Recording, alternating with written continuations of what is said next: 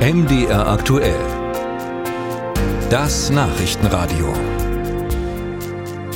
An diesem Wochenende werden sicherlich wieder viele in den Urlaub starten, andere kommen zurück, denn die ersten drei Ferienwochen sind äh, vorbei. Dazu kommt der Ferienstart in Baden-Württemberg und Bayern. Es könnte also wieder äh, sehr voll werden auf den Autobahnen und Bundesstraßen. Gute Navi-Systeme sollen helfen, nicht in einen Stau zu geraten oder ihn zu umfahren. Allerdings äh, nicht immer.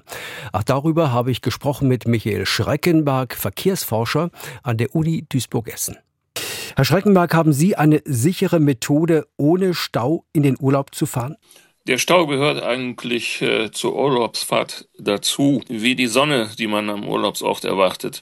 Es ist tatsächlich so, dass äh, Menschen, wenn sie nicht im Stau gestanden haben auf dem Weg dorthin, meinen, sie hätten etwas falsch gemacht. Denn es ist praktisch wie eine Tür, durch die man geht. Und äh, wenn man unterwegs dann mit Gleichgesinnten äh, eine Zeit lang, sage ich mal, etwas ruhiger auf der Autobahn sich bewegt, äh, dann kann man dort auch praktisch äh, entspannen und wie eine Zwangspause Hause das Ganze empfinden, um dann geläutert durch die, die Tür des Staus zu gehen, um dann später am Urlaubsort zu sagen, guck mal, in dem Stau haben wir auch gestanden, aber jetzt sind wir angekommen. Äh, schauen wir mal auf ein Beispiel aus der Praxis. Das Navi im Auto sagt, bleiben Sie auf der Autobahn, obwohl in ein paar Kilometern ein Stau kommt.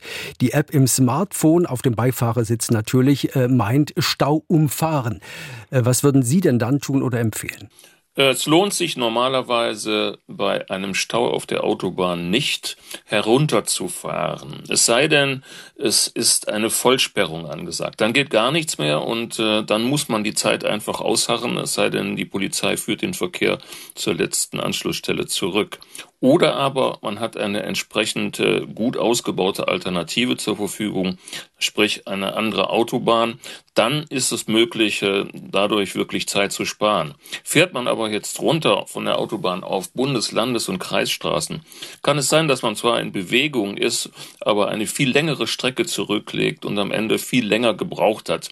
Aber in Ernst ist es am Ende so, dass äh, die Kapazitäten dieser kleineren Straßen so viel geringer sind als selbst eine Autobahn mit Stau, dass sich das nicht lohnt. Man kann so als Faustregel nehmen, ein Stau hat auf der Autobahn ungefähr eine interne Geschwindigkeit von 10 Kilometer pro Stunde. Das heißt also 5 Kilometer Stau würde eine halbe Stunde bedeuten. Und da kann man sich dann überlegen, ob man das in Kauf nimmt oder ob man dann entsprechend versucht, auf anderen Strecken unterwegs zu sein. Denn die meisten Verkehrsteilnehmer haben heute Navis. Und wenn dann viele ihrem Navi folgen, ist ganz klar, dann verlagert man den Stau eigentlich nur auf die entsprechende Umfahrungsroute.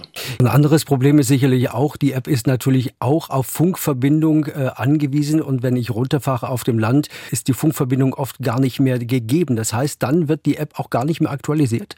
Das ist ein äh, großes Problem, dass wenn man von der Autobahn herunterfährt, normalerweise keine Ortskenntnis mehr hat. Und wenn man denn runtergefahren ist und man verliert die Verbindung, dann ist man in vielen Fällen einfach aufgeschmissen, ähm, weil man dann äh, keine Möglichkeit mehr hat, sich zu orientieren. Man fährt dann in vielen Fällen einfach den anderen hinterher. Man hat ja dann einen regelrechten Fahrzeugstrom dort äh, auf der Umfahrungsstrecke und ähm, das sind ja dann ganz viele, die dann, man kann das an den Kennzeichen einfach erkennen, gar keine Ortskenntnis haben, von ganz woanders herkommen, aber vermutlich das gleiche Ziel haben.